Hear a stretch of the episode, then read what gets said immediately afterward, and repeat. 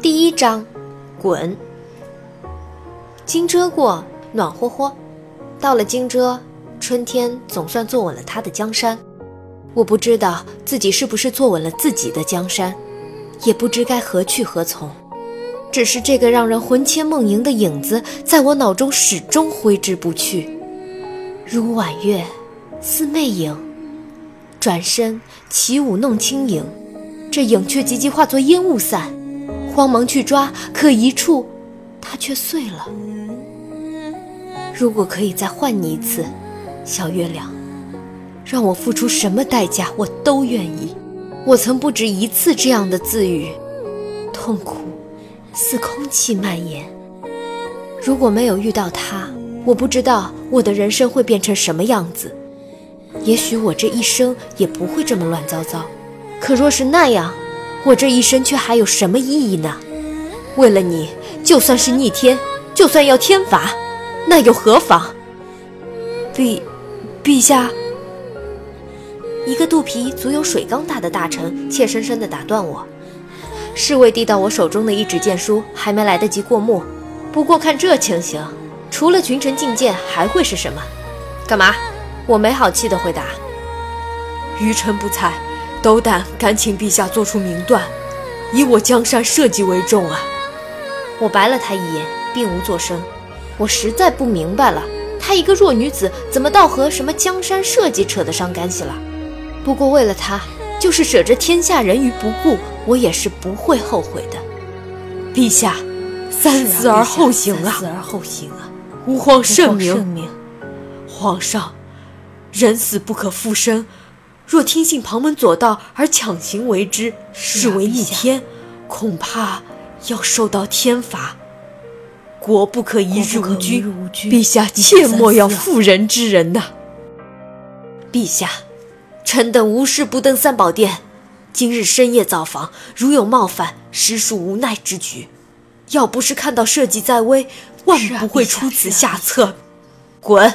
我吐出最后一个冰冷至极的字眼。抬眼漫不经心地扫视了众人，冷冷的一拂袖，不知是谁带的头，群臣只得无奈地退散出殿中。众人之中，却唯有一个让我留恋的身影，那便是太傅了。居于群臣之中，却不像他们那样令我难堪和难做，就是有，那也必定另有他意。从头至尾，他都未曾发表任何意见，因为只有他，才明白我的苦。作为一个国君，作为一个普通人，有太多的俗念，太多的皇室束缚牵绊着我。我不断在理智和情感之间矛盾的挣扎。身在高门广厦，常有山泽鱼鸟之思。作为帝王的我，却无法主宰一切。这是笑话，还是悲剧？那一刻，我看见太傅无奈地摇了摇头。我叫住了他：“老师，您留一下好吗？”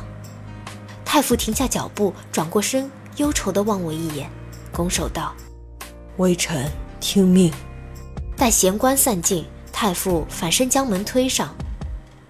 老师，我这一生本已无所念想，你说我不该吗？我斜倚在椅上，疲惫道。太傅不忍看我如此，他颤着唇，忽而仰面抬头，舒展紧锁的眉宇，迟迟道。吾皇圣明，温文仁善，实乃吴国百姓之福。唉，只奈何自古英雄本多情。我这哪是多情，我只是专情。他似笑非笑的摇头。吾皇一日为师，终身为父。老师，您非无父，而胜似我的父亲。他怎会注意到我眼底泛起的冷冷笑意？陛下说不得，说不得啊！老太傅紧张的四下张望着，两只眼球十分警惕的左右转动起来，生怕被人听见了这要落得掉脑袋的对话。哎呦，吾皇啊，您怎么敢说这种话？真是荒唐，荒唐！我看到太傅的表情，似要忍不住笑出来，而且话虽这么说。老太傅却显然是十分欣慰和感动的。天下的师生还有哪一对能像我俩这样亲呢？老师，只有你能理解我。为了他，我是什么都愿意去试的。所以，不管我做什么，老师都会支持我，对吗？太傅的胡子难以平静地抖了三抖，他张大了嘴，想说什么，却欲言又止。